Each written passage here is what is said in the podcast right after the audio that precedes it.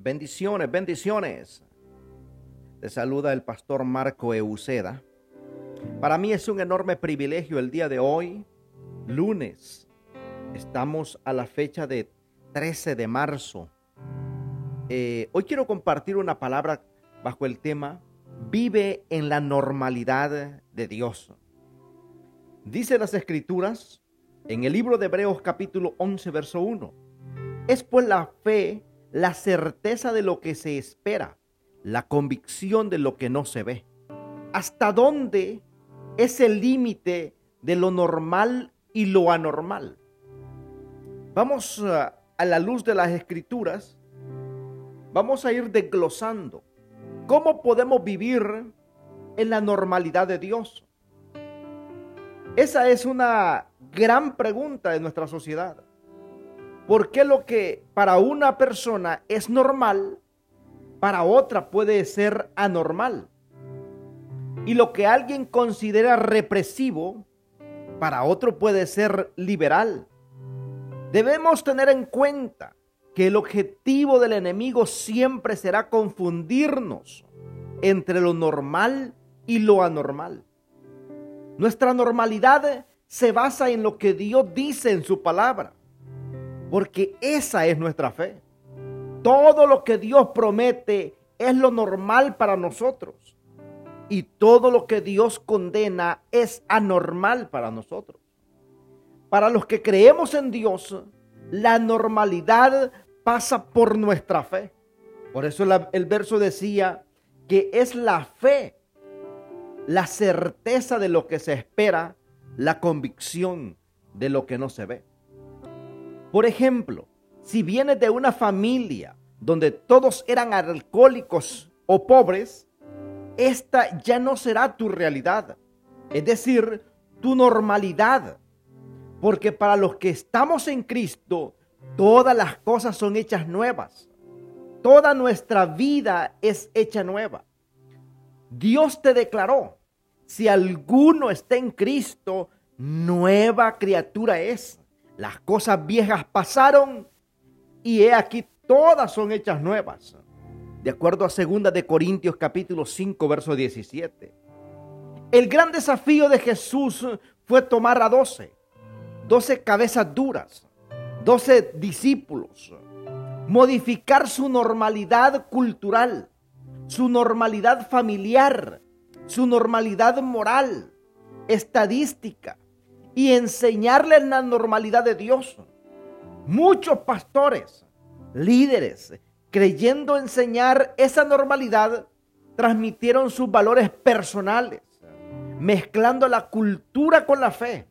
Pero al leer la Biblia, nos damos cuenta cuando se trata de un valor cultural o cuando de un principio de fe. La Biblia dice, así el Padre les dará todo lo que pidan en mi nombre, de acuerdo al libro de San Juan capítulo 15, verso 16. Tu normalidad es que Dios responda a todas tus oraciones, que todo lo que hagas te salga bien y camines de gloria en gloria. Sin embargo, es necesario que sepas que existen grupos de los que tienes que salir físicamente, emocionalmente y espiritualmente también amigos de los cuales tienes que separarte, porque no te ayudarán a avanzar, sino todo lo contrario, te distraen al plan y propósito de Dios para ti. En el Salmo 1, verso 1 dice, feliz el que no anduvo en consejos de malos, ni en camino de, de malvados también. Es decir, feliz el que no hace conexión que no se junta con ciertos grupos, con los ex amigos que te arrastraban a lo malo, con familiares que no paran de meterse en tu vida dándote lecciones de que ellos ni siquiera viven. Solamente son fariseos religiosos que cargan a otros, pero ellos no son dignos de ser responsables de sus acciones. Debes salir de ahí y juntarte con aquellos que añaden valor a tu vida. libro de Proverbios capítulo 20, verso 19 cita, no te juntes con la gente que habla de más. Ahora declara, no tengo mentalidad de grupo malo, sino para lo bueno. Y mi normalidad no es lo que hacen todos. Dios me cambió para ser lo que Él dice que soy. Hablar lo que Él quiere que hable y moverme donde Él quiera que yo me mueva.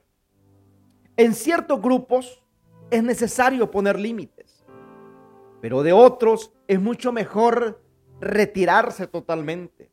Júntate a personas de fe, porque así como lo malo requiere enfermarte y contagiarte, también la fe se contagia. La fe te libera y te sana. Las bendiciones más grandes vendrán en equipo, en vida de cuerpo. Y nos unimos en la iglesia para que pasen cosas grandes y dejemos huella en los próximos años. Hay gente que pudo haber visto muchos milagros y aún duda. Eso le pasa a Felipe cuando el Señor le preguntó sobre darle comida a los cinco mil. En el libro de Juan capítulo 6, versos 5 al 7. Los Felipes somos todos aquellos que experimentamos los milagros, sin embargo no creemos. Pero tú y yo aún estamos a tiempo de revertir esta historia y creer por encima de lo que vean nuestros ojos naturales. Jesús quería enseñar que la fe era como la comida. Se da y se come. La fe viene por el comer. Un día le dijeron, Señor, aumentanos la fe.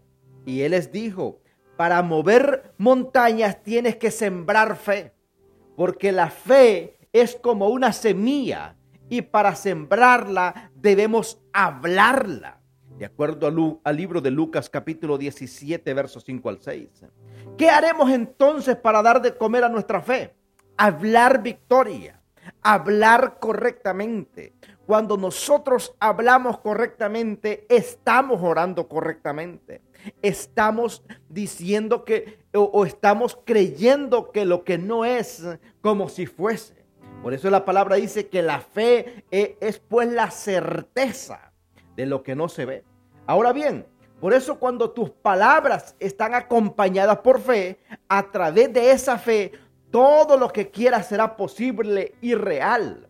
Debemos hablar con fe, debemos creer con fe.